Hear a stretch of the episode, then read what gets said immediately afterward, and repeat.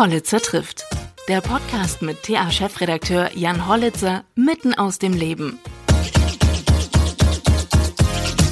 Ich freue mich sehr, dass ich heute Ronald Freitag bei mir zu Gast habe, bei Hollitzer trifft im Podcast. Und das ist ein absoluter Zufallstreffer, wie ich jetzt zugeben muss, wie ich auf Herrn Freitag oder Professor Freitag gestoßen bin, denn vor ein paar Tagen kursierte die Meldung, dass über 100 KI-Experten eine Liste unterschrieben haben, die vor eben der KI gewarnt haben. Und zwar äh, im Wortlaut ging es darum, ähm, also es wurde eine These aufgestellt, der sich dann viele Experten angeschlossen haben. Ich muss dazu sagen, nicht nur KI-Experten, denn Professor Freitag ist ähm, Psychologe. Der Wortlaut ist, das Risiko einer Vernichtung durch KI sollte weltweit genauso ernst genommen werden wie andere gesellschaftliche Gefahren, die etwa von Pandemien oder einem Atomkrieg ausgehen. Und wie gesagt, ich bin auf Herrn Freitag durch eine einfache Recherche gestoßen, denn ich wollte wissen, wer sind denn diese ganzen Menschen, die sich dieser Unterschriftenaufforderung oder dieser Liste und dieser These angeschlossen haben und bin diese Menschen durchgegangen und habe nach den deutsch klingenden Namen gesucht. und dann stieß ich auf Ronald Freitag und huch, der ist ja in Sondershausen geboren. Er stammt ja aus Thüringen und das ist ja genau mein Home-Turf. Ähm, und das ist ja auch genau immer diese Geschichte in diesem Podcast. Ich suche nach interessanten Menschen aus Thüringen, bestenfalls mit interessanten Lebensgeschichten und ähm, war begeistert, dass ich da jemanden habe. So, und dann haben wir angefragt und Herr Freitag hat sich kurzfristig äh, bereit erklärt, in meinem Podcast Gast zu sein. Und nun sitzen wir hier. So, Herr Freitag, Sie sind ähm, Psychologe und ähm, sind, äh, müssen Sie mir noch mal ganz kurz helfen. Wir hatten es zwar gerade eben ähm, am, an äh, Hochschule für Medien, Kommunikation und Wirtschaft. Genau. HMKW, Hochschule für Medienkommunikation und Wirtschaft. Vollkommen richtig. Ja. Und das in, äh, Sie sind in unterschiedlichen Städten angesiedelt. Genau. Wir, äh, unser Hauptsitz ist in Berlin und wir haben aber auch zwei Dependancen in Köln und in Frankfurt. Ja. Frankfurt am Main. Und momentan erwische ich Sie in Köln. Das ist korrekt. Ich pendele zwischen Berlin und Köln und im Moment bin ich in Köln. So, natürlich die Frage, die ich mir gestellt habe, sind Psychologe. Ähm, warum haben Sie diese Warnung, muss man ja sagen? Also selbst mhm. die, also die großen Tech-Konzerne, die wir alle kennen, Entwickler mhm. von denen, äh, die in hochrangigen Positionen an KI forschen, das mitentwickeln, äh, ja.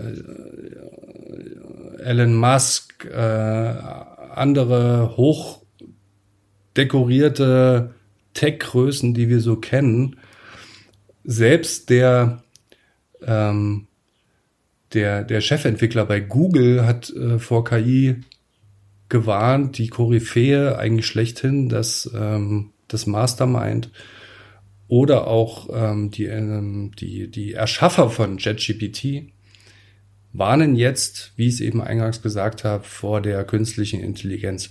Warum haben Sie sich als Psychologe dieser äh, These angeschlossen oder dieser Aussage angeschlossen? Mhm.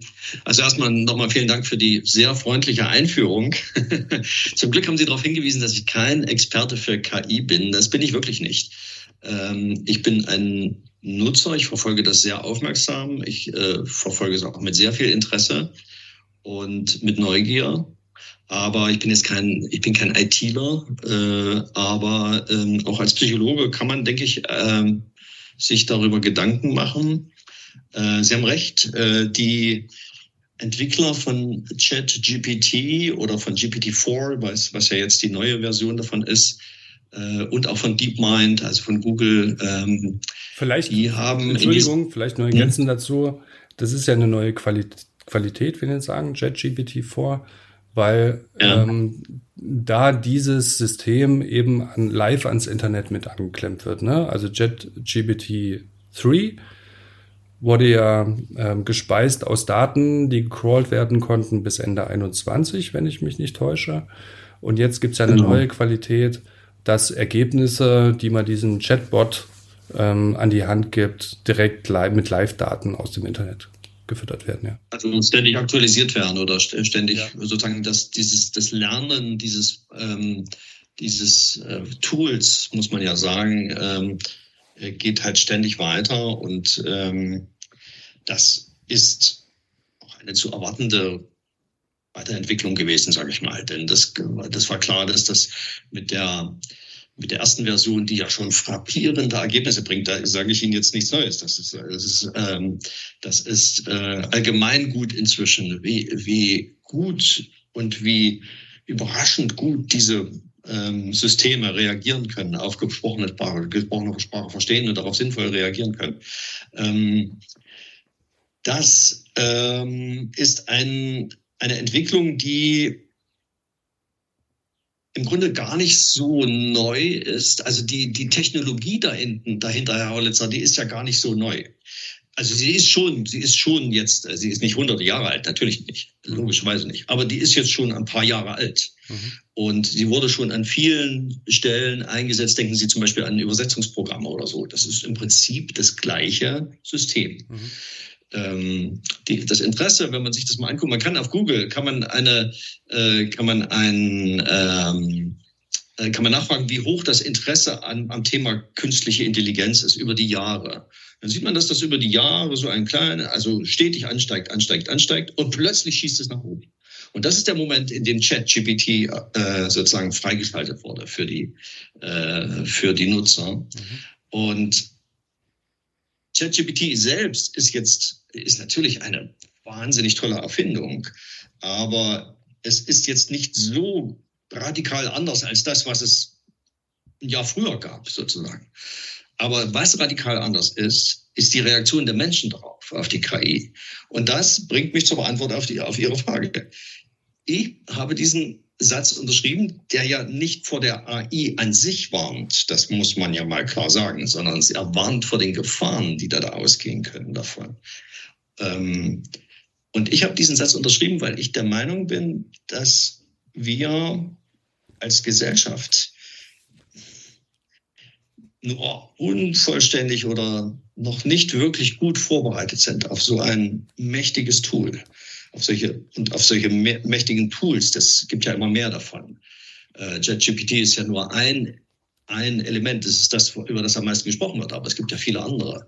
Wir werden oder wir sind jetzt schon in der Lage, Videos zu erstellen äh, auf, aufgrund einer kurzen Beschreibung, einer kurzen äh, textlichen Beschreibung. Äh, wir können Bilder erzeugen. Wir können in Zukunft äh, können wir ganze Szenarien machen. Schon JetGPT oder GPT-4, was in der Tat sozusagen noch mächtiger ist als das JetGPT 3, ähm, ist in der Lage, auch Gefühle zu verstehen, scheinbar zu verstehen. Denn am Ende ist es trotzdem eine Maschine. Aber ähm, die Gefahr besteht aus meiner Sicht darin, oder ich sage jetzt mal, worin sie nicht besteht, aus meiner Sicht. Sie besteht nicht darin, dass wir jedenfalls auf absehbare Zeit, solange ich noch lebe, glaube ich das nicht, dass wir von Entschuldigung, künstlicher Intelligenz. Entschuldigung, wie alt sind Sie, wenn Sie das so sagen? Ich bin 63. Okay. 63. äh, also, also, über, was, nicht, über was für ein Zeitfenster reden wir dann? Also Sie erleben es nicht mehr? ja, wie viel Zeit bleibt mir noch? Keine Ahnung, weiß ich nicht. Hoffentlich vielleicht noch 20, 25 Jahre so.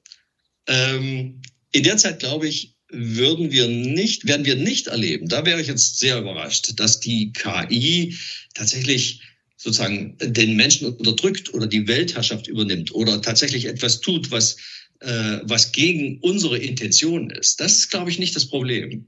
Das könnte in sehr langer Zeit auch da will ich mich nicht festlegen. Da wollte ich, das, die, die Entwicklung ist so schnell, dass man da wirklich mit solchen Prognosen sollte man vorsichtig sein. Aber das ist auf keinen Fall ein Problem der, der jetzigen Zeit. Ein Problem der jetzigen Zeit ist, wie die Menschen darauf reagieren. Und sie reagieren in einer Weise, die mich schon besorgt macht, das muss ich sagen. Mhm. Also sie reagieren zum Beispiel da, ähm, dass es, es gibt immer mehr Menschen, die glauben, dass, dass diese Maschinen schon ähm, Bewusstsein besitzen, dass sie einen Willen haben, ähm, dass sie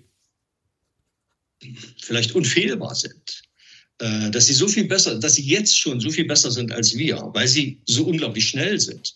Wenn sie, wenn sie mit ChatGPT spielen und wenn sie irgendwelche Fragen eingeben zu, zu beliebigen Texten oder beliebigen Themen, beliebigen Gebieten, äh, kriegen sie sofort eine scheinbar erstmal vernünftige Antwort. Wenn man dann ganz genau hinguckt, mhm. sieht man, dass es äh, dieses Phänomen der äh, sogenannten Halluzinationen gibt. Das heißt also, der erfindet manchmal auch Dinge und, und, baut sie ein, als seien sie real und in Wirklichkeit sind sie das gar nicht. Aber ähm, ähm, also es ist so beeindruckend, was, was diese Technik heute schon kann, dass, äh, dass es immer mehr Leute gibt, die, die schon jetzt der Meinung sind, dass das ähm, dass die Schwelle zum Bewusstsein dieser Maschinen schon überschritten ist. Ähm, das ist zum Beispiel ein Phänomen. Das andere Phänomen ist natürlich, ähm, dass es ist ein Tool, es ist ein, ein mächtiges, ein unglaublich mächtiges Tool. Und wir stehen erst am Anfang dieser Entwicklung. Wenn ich mir überlege, was, was da noch kommen kann, wenn man das kombiniert auch mit, äh, mit Geräten, die möglicherweise auch selbst beweglich sind, also eben Roboter, wenn man die mit diesen, äh, mit diesen ähm, Fähigkeiten ausstattet, ähm, wenn man ähm, wenn man sie rückkoppelt, wenn man sie an Fabriken anbindet, ähm, dann können natürlich Dinge entstehen oder können Dinge gesteuert werden. Da steht immer noch ein, eine menschliche Intention dahinter, Herr Hollitzer, nach meiner Sicht. Aber mit dieser menschlichen Intention können dort extrem mächtige und ähm, extrem, na, sagen wir mal, schädliche auch im Zweifelsfall oder auch nützliche, wie auch immer, mhm. ähm, Ergebnisse erzielt werden. Und das denke ich, ist ein Gebiet, der, über das wir stärker nachdenken müssen, wo wir wirklich, wo wir die Pflicht haben, bevor wir diese Tools weiterentwickeln, sie auch stärker zu reglementieren und zu kontrollieren. Das ist ein bisschen wie mit der, mit der Atombombe. Stellen Sie sich vor, wenn, wenn, wenn es möglich wäre, so eine mächtige, eine mächtige Waffe wie die Atombombe relativ einfach zu bauen. Und man würde allen, oder nicht allen, aber doch sozusagen mehr oder weniger fast allen Menschen, die die Atombombe in die Hand geben, dann würden 99,99 Prozent würden sagen, um Gottes Willen, so ein Teufelswerk, damit will ich gar nichts zu tun haben. Aber 0,001 Prozent der Menschen würden vielleicht auch sagen, ja, vielleicht habe ich hier die Möglichkeit, diesen blöden Nachbarn da über den ich mich schon immer ärgere. Und diese 0,001 Prozent der Menschen würden reichen, um, um äh, größten Schaden anzurichten. Mhm. Und so ein bisschen sehe ich das auch hier mit dem, mit der künstlichen Intelligenz. Es ist ein unglaublich mächtiges Tool. Ich glaube nicht, dass das Tool an sich schlecht ist oder gefährlich ist. Aber es ist in der Hand von Menschen, die damit Intentionen haben, die der, die der Menschheit entgegenstehen oder die der Gesellschaft entgegenstehen in dieser Hand dieser Menschen ist es jetzt schon, denke ich, ein, ein Problem. Ich Deswegen hab, habe ich da unterschrieben, ja. weil ich glaube, hm. dass auch wenn dieser der Satz ein bisschen, naja, ist, ist sehr dramatisch, er spricht von Extinction, von Auslöschung. Mhm. Ähm, das ist sicherlich sehr extrem, aber wenn man es zu Ende denkt, muss man zugeben, dass dass auch das nicht ausgeschlossen sein kann. Ich gebe Ihnen noch ein Beispiel. Was ist, wenn auch jetzt schon äh, werden äh, AI oder KI äh, Systeme auch in der in der äh, im Militär eingesetzt.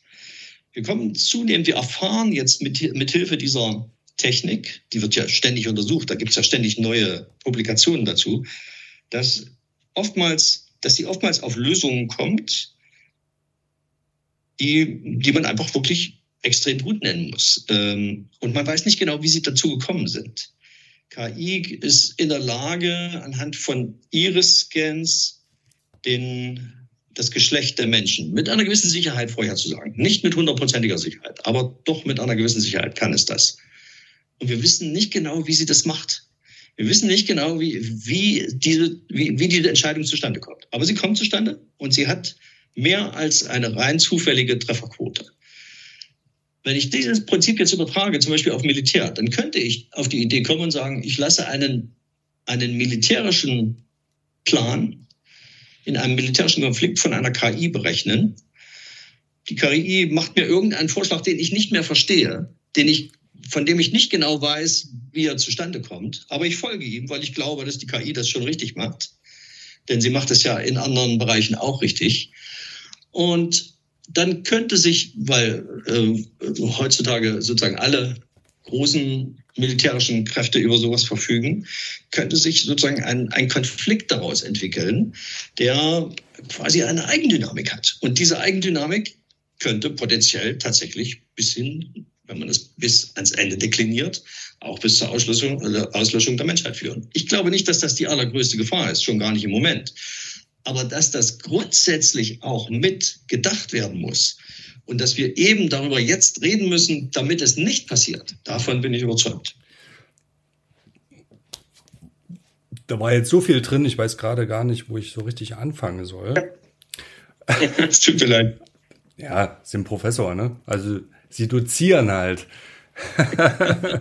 Sorry, ich rede zu viel. Nein, nein, nein, das ist alles in Ordnung. Ich, ich werde mich bemühen, ich, in kleineren Paketen ich, zu antworten. Ich fange, ich fange mal an mit dieser, mit diesem Terminator-Szenario, ne? was ja mhm. wirklich vielen mhm. Menschen durch den Kopf geht. Kann denn so ein Szenario oder so ein Plot wie in einem Film von Terminator jetzt tatsächlich Realität werden? Also sind diese Maschinen und dann verlängert auch noch in Roboter oder Cyborgs oder wie auch immer, ähm, sind die jetzt schon wirklich real. Und ich gebe Ihnen aber in einem Punkt total recht, wir müssen das jetzt mitdenken. So unwirklich das zum jetzigen Zeitpunkt noch ist, weil ähm, ich glaube, viele Bedenken entstehen durch Unkenntnis einfach. Denn, mhm. Sie sagten mhm. es selbst, künstliche Intelligenz, maschinelles Lernen, diese Erforschung dessen, das gibt's schon seit Jahrzehnten. Ähm, auch der Einsatz vom, von, von maschinellem Lernen. Also es ist einfach, dass man eine Maschine oder einen, Algo, äh, einen Code erstellt, ähm, der dann am Ende nach einer gewissen Syntax einen Text ausspuckt, der vorher gelernt und trainiert wurde. Ähm, mit JetGBT haben wir natürlich jetzt einen riesen Datensatz, weil das alles, was verfügbar war im Internet, wurde gecrawlt und ist die Basis dafür ähm, oder die Basis für eine Antwort auf eine Frage, die ich diesen Chat in diesen Chat stelle. Genau, so, mit Hilfe von Statistik. Am Ende, am Ende ist es Statistik. Es auch. ist Statistik, genau. Deswegen, mhm. deswegen sage ich mhm. auch, wie intelligent ist es denn, äh, ist es denn wirklich? Es ist gar nicht so äh, intelligent, sondern es ist am Ende ist Statistik. Welches Wort folgt in diesem riesigen neuronalen Netzwerk, was da aufgestellt wurde? Und es ist eine, ähm, eine, eine gewisse äh, Technologie oder eine, eine gewisse ähm, Methode, die da runtergelegt wurde über ähm, eine, eine, eine Sprachgenerierung, Textgenerierung. Ähm, wenn ich jetzt zum Beispiel ChatGPT frage, wer ist Jan Hollitzer? Ich. Dann mhm. ist das zum Teil richtig. Und mhm. Sie haben Sven selbst gesagt. Und zum Teil hanebüchend, also verkehrt. Mhm. Dann war ich mhm. zum Beispiel bei der Berliner Zeitung, was nicht stimmt, ich war bei der Berliner Morgenpost mal mhm. stellvertretender. Chefredakteur weil nach mhm. Berliner vielleicht die Zeitung folgen kann, aber auch die Morgenpost. Mhm. Aber diese mhm. Technologie hat sich für Zeitung entschieden. Oder ich mhm. habe zum Beispiel die runde Ecke, das ist eine Stasi-Gedenkstelle in Leipzig, mhm. geleitet. Aber der Leiter mhm. heißt Tobias Hollitzer und nicht Jan Hollitzer. Das heißt, fragt man heutzutage diese Maschine nach Fakten, muss man mhm. immer noch jemanden dran setzen, der diese Fakten nochmal kontrolliert. Das stimmt, aber Herr Hollitzer, mhm. das, ich sage Ihnen als Psychologe, das ist, das ist noch kein, kein Beleg sozusagen, denn das passiert uns Menschen genauso. Wir machen genau die gleichen Fehler. Wir, wir präsentieren sie nur nicht so selbstbewusst. Entschuldigung, ähm, Beleg, Beleg wofür? Beleg dafür, dass das keine Intelligenz sei. Mhm. Ähm, äh, ich, ich, stimme Ihnen ja zu, es ist keine Intelligenz, aber nicht deswegen, mhm. nicht wegen dieser Fehler. Diese Fehler tauchen auf, äh, sie sind manchmal kurios, äh, sie werden mit, mit einem unglaublichen Selbstbewusstsein präsentiert mhm. von, diesem, von dieser Maschine. Die sagt nicht, ja, vielleicht war er mal bei der Berliner Zeitung oder es könnte auch sein, dass er bei der Berliner Morgenpost war. Das weiß ich nicht so ganz genau. Mhm. Das, ähm, aber das ist eine Frage der, der, äh, der Programmierung. Das könnte man, also erstens wird das ständig verbessert und der lernt ja auch aus den Rückmeldungen, die er bekommt. Ähm, äh, lernt ja das System mhm. und ähm, macht das dann in Zukunft besser.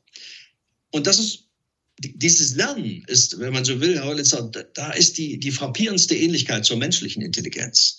Menschliche Intelligenz wird, wird auf verschiedenste Weise definiert. Ähm, sie hat ganz viel mit, mit damit zu tun, dass das, was, was diese Intelligenz erzeugt, nämlich unser Gehirn, mit einem lebendigen Körper verbunden ist. Und das ist der entscheidende Unterschied zu diesen, äh, zu diesen künstlichen Intelligenznetzwerken.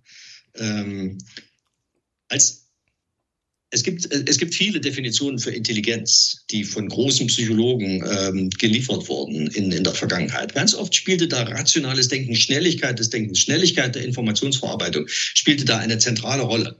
Damals gab es diese Konkurrenz durch, ich nenne es jetzt mal Konkurrenz durch die, durch die KI noch nicht ähm, dann haben die Leute gesagt, ja, wenn, wenn man sozusagen kognitive Fähigkeiten, Fähigkeiten der, der Wahrnehmung, äh, der, ähm, der Verarbeitung von Informationen, des Zusammenfügens von Informationen, äh, der bildlichen Verarbeitung, des, wenn man das schnell kann und gut kann und effektiv kann, dann ist man intelligent.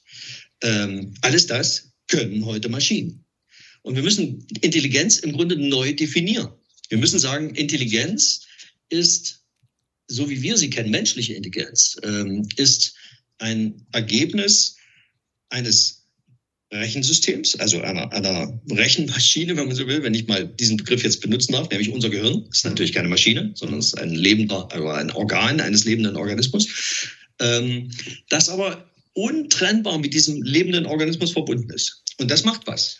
Das bedeutet, dass schon ein Kind, ein Baby, das eben überhaupt noch nicht über großartige kognitive Fähigkeiten verfügt, dass auch dieses Baby schon in gewisser Weise intelligent handelt. Oder auch Tiere, die in gewisser Weise schon intelligent handeln. Und äh, interessanterweise fällt es, also diese Art von intelligenten Leistungen, äh, die einfach mit dem Lebenswillen zu tun haben und mit dem Überlebenswillen, die sind interessanterweise viel schwerer zu, äh, zu äh, simulieren durch solche, durch solche äh, technischen Systeme, als eben das, was man klassischerweise als intelligent ansieht, nämlich schnelles Denken, richtig ähm, äh, Dinge schnell zusammenfügen, in, äh, kreativ sein, mhm. äh, neue Ideen haben, ähm, auch Wortflüssigkeit. Äh, alles das wird traditionellerweise als Intelligenz oder zählt mit als Bereich der Intelligenz, äh, der auch gemessen wird oder der auch ähm, und der auch praxis lebenswirksam ist sozusagen. Das, das machte total Sinn zu der Zeit, als das erfunden wurde.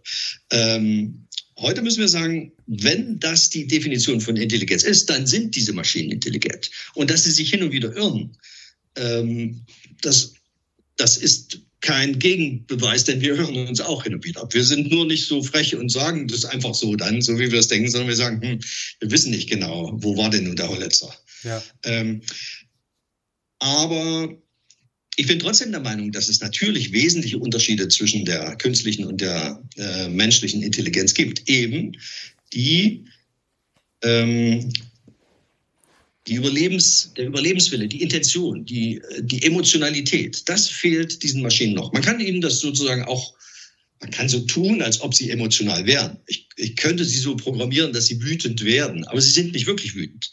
Wenn ich den Stecker ziehe, dann ist das Gerät ist es aus, ist es tot oder ist es gar ist vorbei. Ja. Äh, und dann stecke ich den Stecker wieder rein und dann das. Ja, ja. Verstehen Sie? Das, das, das ja, das, das wäre auch tatsächlich nochmal eine Nachfrage von mir gewesen, weil Sie vorhin gesagt haben, Bewusstsein, ne? Dass die Menschen mhm. denken, die sind wirklich emotional oder sie haben ein Bewusstsein, aber tatsächlich ist das nicht so, sondern sie ja. ähm, funktionieren nach einer, ja, nach einem Training, ne? Nach einer, wirklich nach einer Statistik. Wie werden Begriffe dort verbunden? Aber mir hat der Vergleich gerade total gut gefallen zwischen einem, äh, zwischen einem Kleinkind, wo die mhm. Festplatte quasi noch leer ist, um diese mhm. Analogie aufzumachen, und einem äh, einer künstlichen Intelligenz, die trainiert wird und die mit Daten gefüttert wird. Und da verstehe ich diesen Ansatz, diese Warnung in die Welt zu schicken. Mhm. Weil wenn man jetzt mal weiterdenkt, das Ding ähm, hat ja gestoppt im Prinzip 21. Wird das jetzt mhm. aber ans Netz angeschlossen und macht sich immer wieder schlauer durch das permanente Crawlen der verfügbaren Informationen im Internet, dann kann diese künstliche Intelligenz natürlich auch Falschnachrichten reproduzieren und als Wahrheit verkaufen. Absolut. Absolut. Und wenn das jemand ähm, intelligent einsetzen kann, dann füttert er einfach das Netz mit unheimlich vielen Daten, mit Falschbehauptungen. Und die künstliche Intelligenz bedient sich dann daraus, produziert selbst wiederum, es gibt's ja jetzt schon, also man kann über gewisse Tools kann man über KI Tweets absetzen, Blog-Einträge generieren, man kann äh, äh, Texte generieren, die sofort online gestellt werden. Und wenn dort eine falsche Nachricht drin ist, dann ist die im Netz und die KI weiß ja nicht, dass sie selbst veröffentlicht hat, sondern nimmt das wiederum auf als eine Wahrheit, die irgendwo publiziert ist. Und somit äh, werden dann Falschnachrichten oder Man, man muss ja immer differenzieren. Fake News sind ja wirklich, also es gibt Fehler, die durch Menschen gemacht werden und dann gibt es bewusst inszenierte oder publizierte Falschnachrichten, um eine gewisse Stimmung zu, äh, zu generieren. Dann kann es ja passieren, dass auf einmal diese KI, wenn man die KI fragt, nur noch Sachen publiziert, die tatsächlich falsch sind.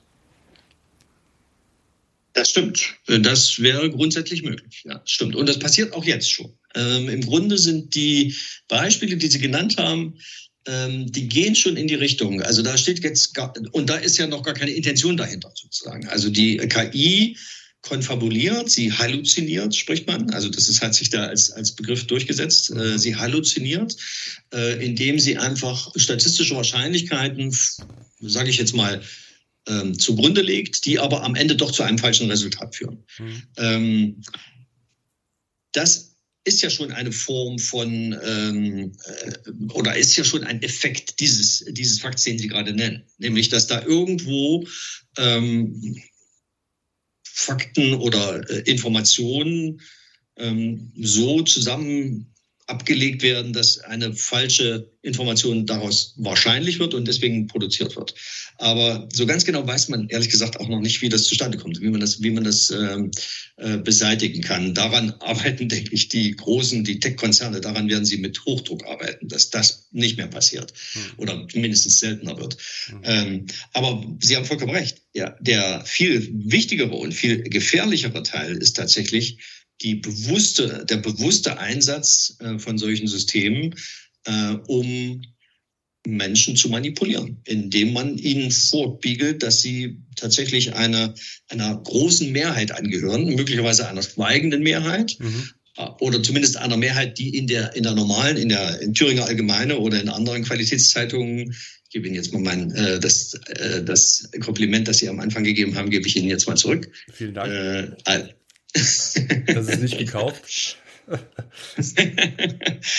Äh, in der Thüringer Allgemeinen oder in anderen Qualitätszeitungen nicht zu, äh, zu Sprache kommen, dass die eben sozusagen in Wirklichkeit sehr viele sind und dass sie sich gegenseitig verstärken. Und da, das kennt man aus der Psychologie. Wenn, wenn äh, die, die Menschen das Gefühl haben, sozusagen einer, einer Mehrheit anzugehören, dann sind sie bereiter, äh, sich auch zu äußern. Und dann gibt es einen Rückwirkungseffekt sozusagen. Dann, dann melden sie sich wirklich. Und ähm, ähm, das, das muss nicht immer negative Auswirkungen haben, aber es hat de facto in vielen Bereichen, gerade im politischen Bereich hat es negative Auswirkungen. Und wir haben ja gesehen, dass ähm, schon die, ähm, die ersten Politiker auch tatsächlich beginnen, äh, auch auf solche Tools zu setzen. Oder wir ja, wissen ja alle, dass, äh, dass es Versuche gab von Russland, die Wahlen in den USA zu manipulieren, wahrscheinlich sogar mit einem gewissen Erfolg. Man mhm. weiß es nicht so, so richtig. Aber äh, es gibt auch seriöse Institutionen, die, die das äh, versuchen zu untersuchen. Also die, es gab eine Gruppe, ähm, ich glaube Leipziger Forscher, die haben auch eine, die haben auf Facebook ein, eine künstliche Person erschaffen und äh, die auch so tatsächlich ähm, sich negativ zu allem Möglichen äußerte. Alexander Manninger, Alexandra Manninger, eine, eine Pseudo-Frau. Nur in diesem Fall hat man das tatsächlich aus wissenschaftlichen Gründen gemacht und hat hinterher die Leute, die sich provoziert haben lassen von der Frau, von der angeblichen Frau Manninger, ähm, hat man kontaktiert und gesagt, tut uns leid, wir haben, wir haben hier ein, ein kleines Experiment gemacht und äh, haben sie gefragt, wie, wie, wie hast du dich gefühlt, was hast du, ähm, äh, was hat das in dir ausgelöst? Und, und das war auch ein, ein, ein Bot, ein, eine, das, das ist nicht, da hat, saß nicht jemand da und hat gesagt, ich bin ja, ich tue jetzt so als Alexandra Manninger, sondern das war tatsächlich eine, eine künstliche Intelligenz, mhm. äh, die darauf programmiert war, zu allen möglichen Themen einfach nur dagegen zu sein und, äh, und Leute zu beschimpfen, die in irgendeiner Weise ihre Meinung geäußert haben. Und äh, dann hat man geguckt, was, was entwickelt sich daraus? Und es entwickelt sich genau das, was man befürchten muss, sozusagen, äh, dass die Leute sich immer weiter radikalisieren, ja. dass sie selber anfangen zurückzumotzen, ja. äh, dass äh, quasi das, was, was wir eben beobachten, auch in den Medien sehr, sehr viel beobachten, dass die, ähm, die Normen des Zusammenlebens, die ja doch mehr oder weniger etabliert sind im, im tatsächlichen, im sozialen Leben, ähm, jedenfalls weitgehend, dass die sich im Internet auflösen. Und das wiederum hat die Rückwirkung, dass die, dass immer mehr Menschen das Gefühl haben, ja, das wird sowieso immer alles schlimmer und man kann gar nichts mehr glauben. Und ähm, die, die Funktion von Ihnen als Journalisten war ja lange Zeit, jahrzehntelang die der sozusagen der Wächter. Sie, Sie schauen sich an, was sind die Informationen, die wir den Leuten bringen müssen, wie, wie, und das hatten Sie eine oder haben Sie eine, eine hohe Verantwortung. Äh, Sie müssen den Leuten eine ausgewogene, alle Seiten beleuchtende äh, Präsentation von, von Fakten bringen und, ähm, und äh, diese dieses Verhältnis verändert sich. Die, die Menschen beginnen immer weniger an, an solche, an Autoritäten zu glauben oder an politischen Common Sense, sondern äh, sie haben das Gefühl, sie werden von allen belogen und äh, ja, das äh, wird leider durch solche AI-Programme sehr stark verstärkt. Das ist also wirklich. Das, das, ist jetzt vielleicht keine Gefahr, die, die zur Auslöschung führen kann. Nee, nee, aber, aber die, wirklich, die langfristigen. Das ist wirklich sehr interessant. Die langfristigen. wenn ich sie jetzt hier schon als Psychologe an der mhm. Hand habe, ähm, das Infragestellen von Autoritäten. Ja. Da würde ich vollkommen zustimmen. Gleichzeitig mhm. ist das Fordern nach neuen Autoritäten und nach Führungsstärke total ausgeprägt. Warum ist das so? Mhm. Also das, oder, oder, oder würden Sie mir da widersprechen? Also ich, ich stelle das auf jeden Fall so fest. Ne? Also wir haben ähm, ein, ein System, ein demokratisches System und wir haben äh, durch Wahlen, klammern wir jetzt die Wahlbeteiligung mal aus, ein durch, ein, eine, eine durch Wahlen legitimierte Regierung weil eigentlich der demokratische Ansatz ja ist, wir haben dort Experten in der Regierung, die uns die fachlichen Einschätzungen und äh, Regelungen abnehmen. Das Volk, das Volk überträgt die Verantwortung und die Arbeit an Experten. Ja, das wird in Frage gestellt. Und gleichzeitig wird aber verlangt, also wir haben das System eigentlich, gleichzeitig wird verlangt, wir brauchen mehr Führung. Wir brauchen mehr Autorität. Mhm. Mhm. Ich gebe Ihnen da recht, ähm, Herr Hollitzer. Und da gibt es auch keine leichte oder einfache Antwort darauf. Es scheint so zu sein, dass da brauchen wir äh, als viele Thüringer Menschen nur nach Thüringen zu schauen. ja, das ist leider wahr. äh, das ist leider wahr. Ähm, es scheint so zu sein, dass viele Menschen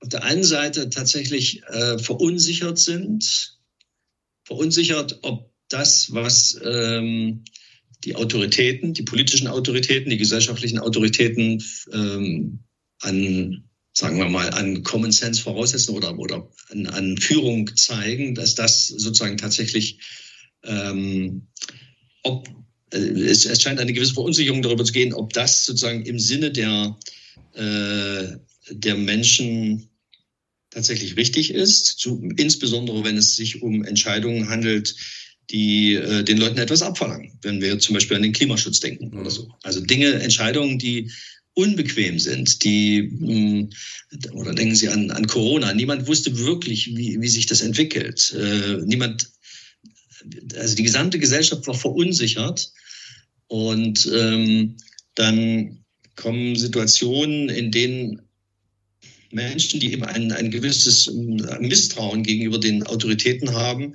äh, das Gefühl haben, sie werden vorgeführt oder sie werden äh, in einer Weise behandelt, die nicht ihren ähm, Interessen entspricht. Mhm.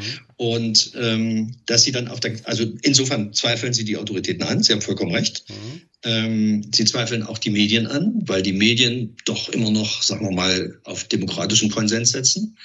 Ähm, und zugleich fordern sie nach neuen Autoritäten oder nach Führungsstärke, mhm. aber in einer anderen Weise. Sie fordern das in einer Weise, die eher populistisch orientiert ist, die auf einfache Lösungen zielt. Das, das ist ja, das wissen wir ja alle, das ist ja sozusagen eine der, der Stärken dieser rechtspopulistischen Partei, dass sie scheinbar einfache Lösungen anbieten können. Das lieben die Leute. Sie, sie, wenn, sie, wenn sie solche einfachen Lösungen hören, die sie ähm, von denen sie glauben, dass sie unterdrückt werden von den sogenannten Herrschenden, äh, aus welchen Gründen auch immer, ähm, dann fordern sie sozusagen Führungsstarke oder neue Autoritäten, die genau solche einfachen Lösungen umsetzen. Dass die das nicht können, weil es solche einfachen Lösungen nicht gibt.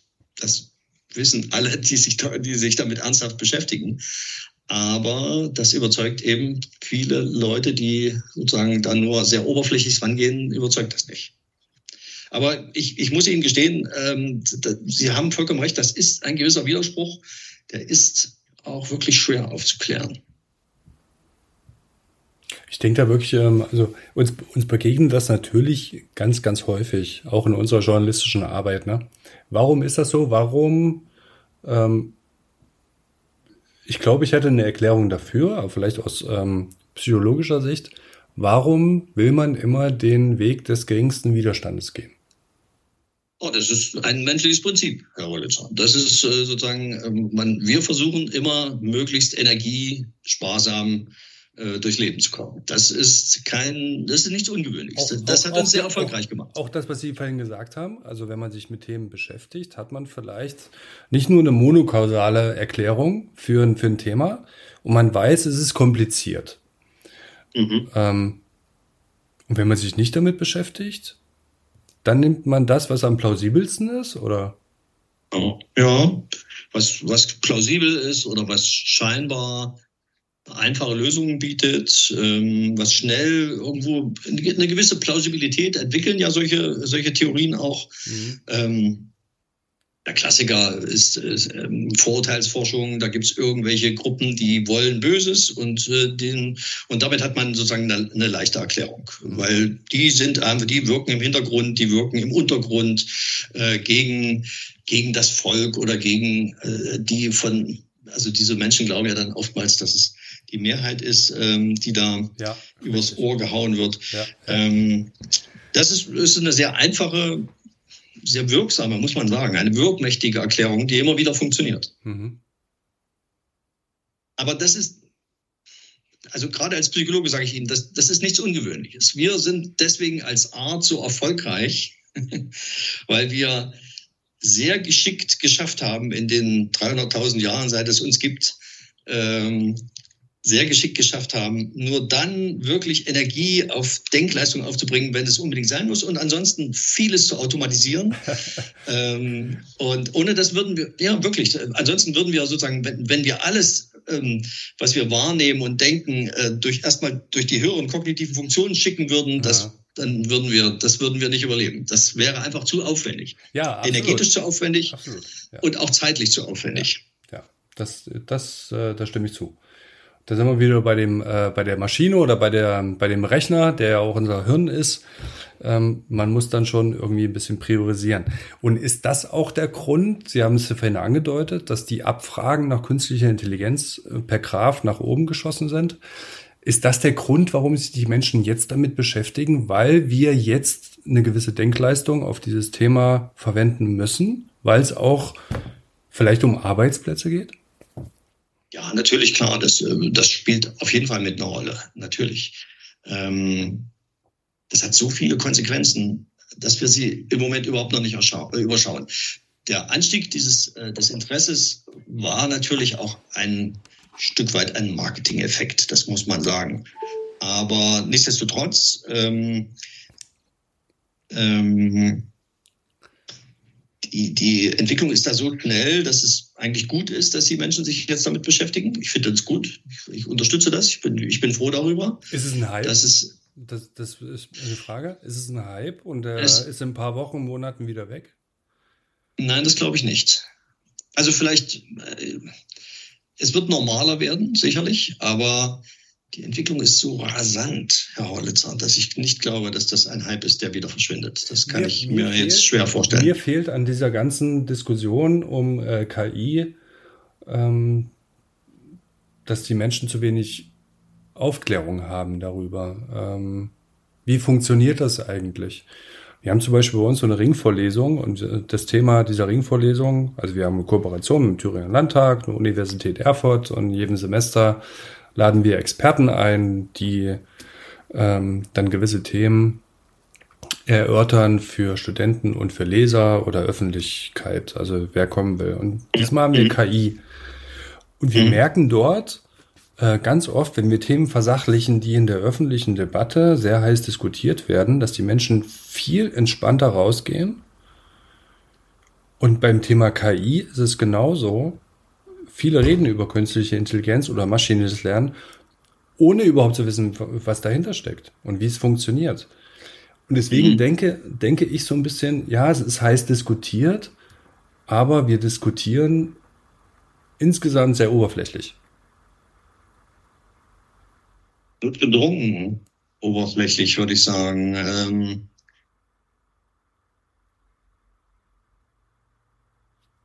man kann sich beliebig, das, das Thema ist beliebig komplex. Sie können sich, also Sie können ein Studium machen und zehn Jahre lang sich mit dem Thema beschäftigen und Sie werden es immer noch nicht völlig erfassen. Mhm. Ähm, Sie haben sicher recht, dass, äh, dass wir uns damit intensiver und tiefer befassen müssen. Und ich denke, das wird auch passieren.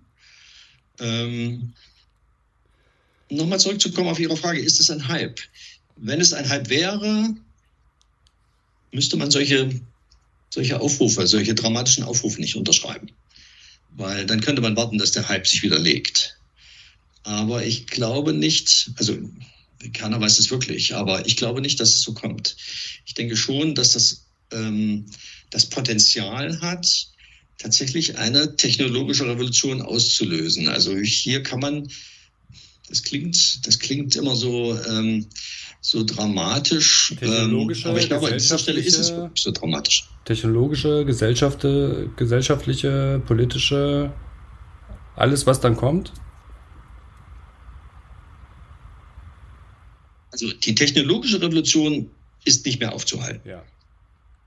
Ähm, die, ist, die ist mitten im Gange und ähm, der, der Aufruf, äh, das für ein halbes Jahr zu stoppen, was ja dieser, es gab ja diesen offenen Brief, den auch Elon Musk unterschrieben hatte.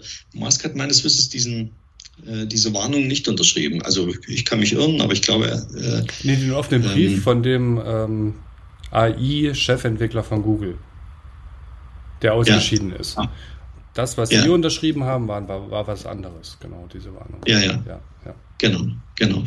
Und ähm, also äh, in diesem ersten offenen Brief wurde ja danach äh, wurde ja verlangt, dass die AI für ein halbes Jahr lang pausiert oder dass die nicht die AI, sondern die Forschung daran oder die Weiterentwicklung äh, daran für ein halbes Jahr pausiert, damit man sich sozusagen ähm, die Zeit nimmt, stärker die ethischen und die psychologischen Aspekte und so weiter zu bedenken. Und das ist aller Ehren wert, aber das halte ich für unrealistisch. Das, so, so sind wir nicht gebaut. Also so sind wir Menschen nicht gebaut und so ist unsere Gesellschaft nicht gebaut. Also das hieße, dass die ähm, dass die Firmen sich alle selbst beschränken müssten, die sich da die großen Tech-Konzerne und ähm, Elon Musk hat ja selbst dann auch ähm, auch ein eigenes, ein eigenes KI-Labor dann auch ent, äh, äh, gegründet, sozusagen. Also er, er handelt dann auch eigentlich entsprechend anders. Er wird es vermutlich damit begründen, dass die anderen es auch nicht machen. Ähm, ich, denke, dass die, also die technologische Revolution ist nicht mehr aufzuhalten. Aber was vielleicht sein kann, ist, dass es gelingt, ähm, angesichts der schon der Dramatik dieser, dieser Fähigkeiten, dieser Potenziale, die da drin stecken, sowohl im Positiven als auch im Negativen, ähm, dass es vielleicht gelingt, sowas wie eine, ja, so ein, ein, eine internationale Atomenergiebehörde für AI zu schaffen, sozusagen, so eine Art Kontrollgremium, das mindestens einen gewissen, einen gewissen Einfluss hat äh, auf die Nutzung oder eben auf den Missbrauch solcher Systeme. Das Wie realistisch ja, das ist. Das finde ich ja, also jetzt gerade mit dieser Analogie zur Atombehörde, ja. finde ich das ja schon sehr beängstigend, ehrlich gesagt, weil das ja immer suggeriert, es gibt welche, die sich nicht daran halten und genau das Gegenteil wollen. Ähm, wir haben genug ähm, Staaten, die sich gegen das Atomabkommen wenden. Wer doch, könnte. Ist es wichtig, ja, ja, wer, wer, wer könnte. Und doch ist es wichtig, dass wir es haben. Wer könnte mhm. und wie künstliche Intelligenz für seine Nutzen verwenden wollen, ja. Total neue Aspekte heute.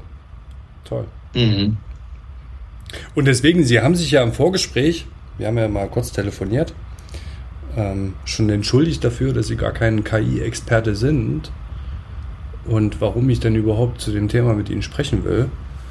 Äh, mhm. Aber genau das habe ich mir davon erhofft. Mhm. das freut mich. Diese, diese Einordnung, weil die Technologie, ich glaube, das, das kann man überall nachlesen auch, ne? aber ethisch, moralische oder ähm, ähm, Punkte, warum verhalten sich Menschen, wie sich Menschen verhalten, also psychologisch einfach auch, das mhm. ähm, kommt da noch ein bisschen zu kurz. Also diese ganzen Neuro, ja. äh, die, die, die, die, ganzen Strukturen, die dahinter stecken, also das, äh, das System, wie ähm, künstliche Intelligenz funktioniert, über Statistik und Wahrscheinlichkeiten, die dann errechnet werden, ähm, das ist, glaube ich, hinlänglich äh, bekannt. Aber welche Gefahren davon ausgehen, welche Ängste die Menschen beschäftigen. Wir haben das bei uns natürlich auch im Journalismus. Sind wir ja. jetzt auf einmal ersetzbar, weil Maschinen Texte erstellen können? Im Regionaljournalismus, Lokaljournalismus natürlich nicht. Also mhm. auf, auf keinen Fall. Kann ich ein Rezept erstellen lassen über Rouladen mit, ähm, mit Klößen und äh, Rotkohl, ja, kann, mhm. ich, kann ich wahrscheinlich und das wird wahrscheinlich auch schmecken. Aber das, was hier vor Ort passiert, das, das geht natürlich nicht. Also das, äh, ja. da werden wir nicht obsolet werden. Und auch in der, selbst in der IT sagen ja die Menschen, ich kann den Code erstellen mit einer, mit einer wirklichen Person, dauert mir das einen Tag. Mit einer KI vielleicht 15 Minuten. Aber ich brauche noch drei Tage, um das zu debuggen um die. Fehler rauszuholen. Also ich brauche immer noch einen mhm. Mensch, momentan brauche ich immer noch einen Mensch hinter der KI, der guckt, ob das, was ähm, faktisch dort wiedergegeben wird, auch tatsächlich richtig ist. Ja. Mhm. Das stimmt. Also deshalb habe ich mich sehr gefreut, dass Sie trotzdem zugesagt haben, heute zu Gast zu sein. Und, und wie gesagt, eingangs, eingangs nochmal, also ich habe ja meine, meine, äh, wie gesagt, väterlichen äh, Wurzeln in Sondershausen, als ich gelesen habe, dass sie äh, daher sind und dachte mir, wow, wir haben einen Thüringer auf dieser Liste. Ähm, ja. Warum und weshalb? Ähm, total gefreut, dass Sie sich die Zeit genommen haben und überhaupt sich bereit erklärt haben, hier heute dabei zu sein. Hat mir Spaß gemacht. Ja, mir auch. Vielen Dank. Bitte sehr. Vielen Dank an Sie.